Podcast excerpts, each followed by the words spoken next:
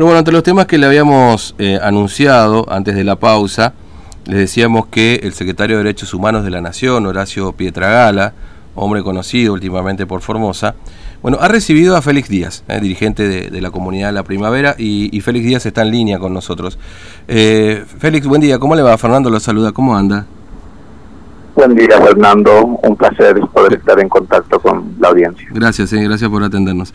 Bueno, este Félix, eh, mantuvo ayer un encuentro con, con, el secretario de Derechos Humanos de la Nación, Horacio Pietragala. ¿Lo convocaron? ¿Pidieron ustedes esta audiencia? ¿Qué, qué fue lo que pasó en, en esta reunión? Sí, nosotros hemos pedido en muchísimas ocasiones una audiencia con el secretario de Derechos Humanos, de la cual nosotros dependemos. Mm. Yo soy el presidente del Consejo Consultivo Participativo de los Pueblos Indígenas de la República Argentina, Decreto Nacional 672-16. Lo que nosotros queremos dar continuidad con el espacio, con este gobierno, para que podamos estar al servicio a nuestros pueblos indígenas del país, especialmente Formosa, Salta y Chaco, que son las provincias más pobladas por pueblo indígena de, en esa región de la cual eh, nos llegan muchísimas denuncias por las violaciones de los derechos humanos, por el tema de la obligatoriedad que hace la policía a la familia indígena de hacer eh, aislamiento eh, lejos de su familia, de su comunidad, y es una que casa que ha hecho la policía a cada familia indígena Huichí de Juárez, del Potrillo, María Cristina y otras localidades bien lejos. Y para nosotros ha sido muy desesperante. Mm. Y el día de, la fecha, creo que fue el 27, que tendría que recibirnos el secretario de Derecho Humano, el señor eh, Horacio Pietragala, justo que él recibió una invitación del gobernador de la provincia de Formosa para que vaya de urgencia a poder eh, hacer eh, presencia en el lugar por el conflicto, que se generó en los centros de aislamiento y nosotros entendimos que la urgencia sí requiere eh, prioridad y nos quedamos esperando hasta el día miércoles 3 de febrero, de la cual se concretó esta reunión esperanzada por nosotros como Consejo Consultivo que veníamos eh, pidiendo hace un año. Mm. Se concretó este miércoles a las 14 horas éramos seis personas, yo como presidente, eh, el secretario de la región centro, mm. Lencina, eh, la secretaria general del Muñanco del pueblo mapuche, eh, y también estuvo los asesores jurídicos, el abogado Juan Gómez, estuvo el coordinador del consejo Marcelo Belli, que es un criollo, y también estuvo los funcionarios como Horacio Pietragala, su jefe de gabinete Nicolás Rapetti, mm. eh, el jefe de gabinete del INAI, el señor Alejandro Marmoni y la presidenta del INAI en esta reunión. Y también estuvo eh, otros asesores, mm. que uno se llama eh, Emiliano Quintero, que es uno de los contactos que teníamos desde el inicio de esta nueva gestión eh, y así empezó la reunión con el secretario de Derechos Humanos exponiendo su vida personal, la militancia, eh, los sacrificios que hace para estar al servicio a los pobres, estar con el pueblo, eh, caminar en el barrio, en lluvia, frío, calor, todo expone, su vida personal. Claro. De lo cual nosotros lo que queríamos era escuchar la propuesta del, Gobierno Nacional sobre este, el espacio que realmente nos preocupa, el Consejo Consultivo, las oficinas que tenemos ahí, tenemos eh, máquinas adentro, eh, tenemos expedientes, tenemos cosas personales, y lo primero que nos han dicho que teníamos que esperar que pase la pandemia hemos presentado permisos para que estén guardia mínima, dos personas, martes y jueves. Primero podíamos ingresar y después nos bloquearon mm. porque sacaron los GD, que son la eh, como el usuario que teníamos para poder hacer gestión. Y después sacaron el internet, eh, cortaron la luz, cortaron la línea telefónica y nunca hemos dicho nada, eh, nunca protestamos, reclamamos porque entendíamos que las los nombramientos del Estado Nacional siempre tarda para oficializar, a veces no tienen firma para poder gestionar tal cosa. Entonces le hemos dado un año para que se normalice el funcionamiento de, las instituciones que están dentro del predio de la ESMA.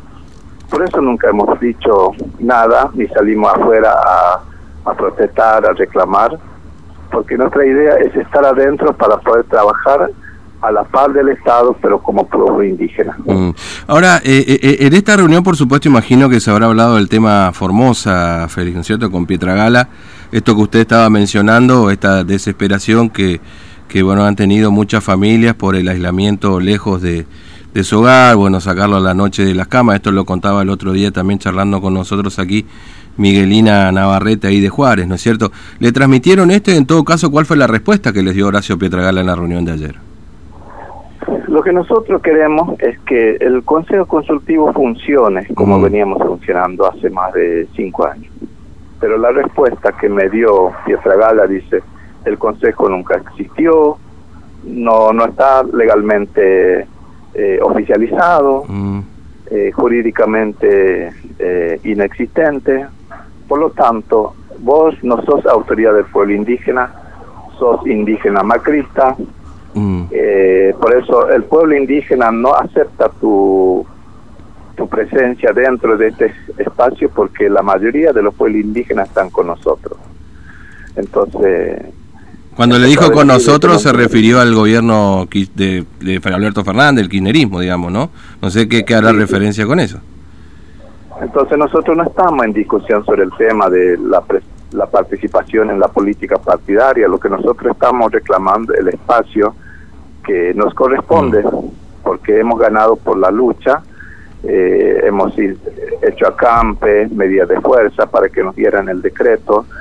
Entonces, no abordó el tema porque dice que nosotros queremos acomodarlo para que tengan contrato con el INAI y que van a estar la órbita del INAI porque no queremos mm. algo paralelo con el INAI.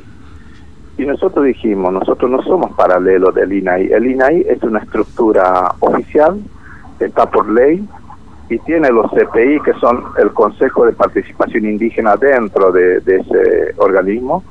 Y nosotros como Consejo Consultivo somos 14 personas que hemos sido elegidas por los pueblos indígenas de la República Argentina en una asamblea general eh, el año 2016.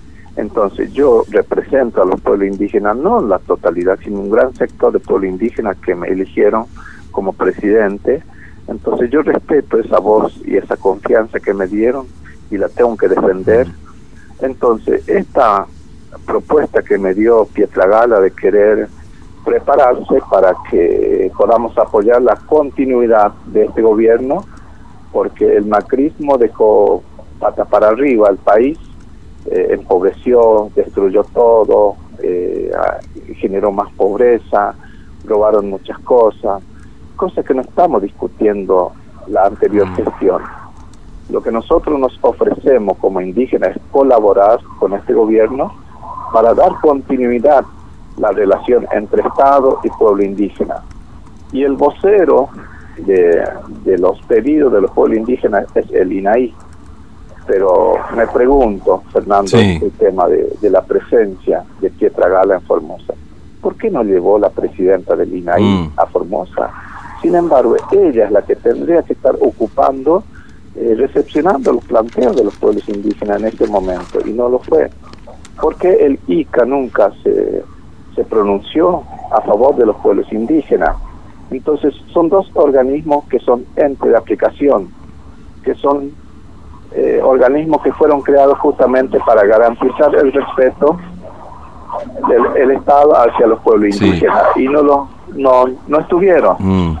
Entonces, esta crítica que hacemos no, no le cae bien al INAI ni al, mm. al secretario de Derechos Humanos, porque estamos diciendo la realidad, porque a nosotros nos llegan denuncias muy graves que hermanos caciques que están escondidos en el monte por miedo de ser llevados a la fuerza a través de la policía, que no tienen comida, no tienen agua, no tienen nada y ellos están ahí como escondidos como un delincuente.